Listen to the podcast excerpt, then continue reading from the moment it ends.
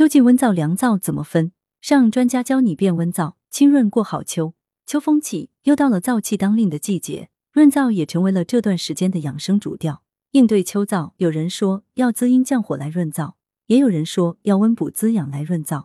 两种说法如何取舍？广东省名中医广东省中医院脾胃病科学术带头人黄穗平教授并表示，同为燥邪，温燥和凉燥大不同。今天先带给大家温燥的辨别与食疗方，而凉燥的辨别与不同情况的食疗方。大家敬请期待明天的推送。燥为秋季主气，这些症状是燥了。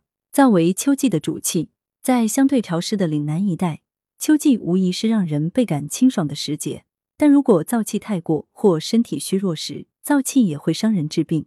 燥盛则干，干是燥气和燥邪的特点。燥邪为干涩之病邪，侵犯人体。容易损伤人体津液，导致一系列干燥、涩滞的症状，比如口眼鼻干燥、咽干口燥、皮肤干燥、甚至皲裂、头发毛躁、小便短少、大便干结等。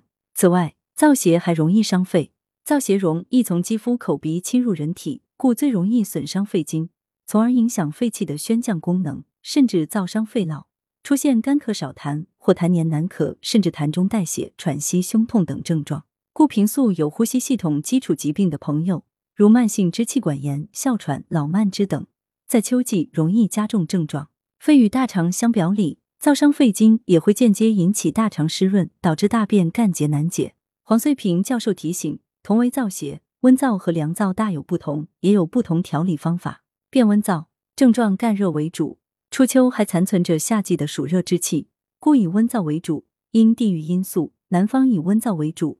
平日体热之人，感受燥邪之后，也多发为温燥。肺受温燥之邪，肺经受灼，就会出现一系列燥热症状，如头痛、身热、干咳无痰、痰黏难咳、吐息发热、气逆而喘、咽喉干痛、鼻干唇燥、胸满胁痛、心烦口渴、喜冷饮、小便短黄、大便干结、舌苔薄黄而燥、舌质偏红等症状。温燥除了耗伤津液，还容易进一步损伤肺胃之阴。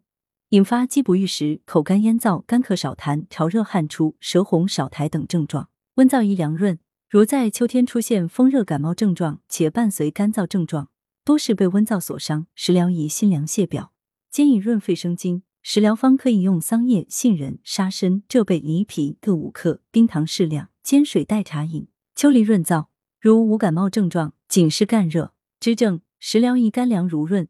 可以用石斛、沙参、麦冬、玉竹等药材中的二三种与老鸭一同炖汤，或用百合、银耳等炖糖水，或鲜榨梨汁、藕汁、荸荠汁、麦冬汁、鲜芦根汁冲匀，直接饮用，或小煮热后饮用。银耳糖水，秋季适宜。不便烹饪的朋友，可以通过适量喝牛奶或凉开水冲泡蜂蜜饮用来凉润秋季温燥。秋日解燥食疗方，适合温燥。石斛、麦冬煲老鸭。材料：石斛干品二十克。麦冬干品二十克，生姜三片，老鸭半只，二人份。做法：将鸭焯水，药材洗净，一同放入砂锅中，大火烧开后，关中小火煲一个小时，加盐调味即可食用。功效：益胃生津，清心润肺。适合人群：适合脾胃虚弱又有气阴不足者，常见面色萎黄、疲倦乏力、口干、饥不欲食、舌淡嫩、苔少。黄穗平点评：石斛性微寒，味甘，归胃肾经，能养阴清热。养胃生津，麦冬性微寒，味甘微苦，归心肺胃经，能养阴生津，润肺清心。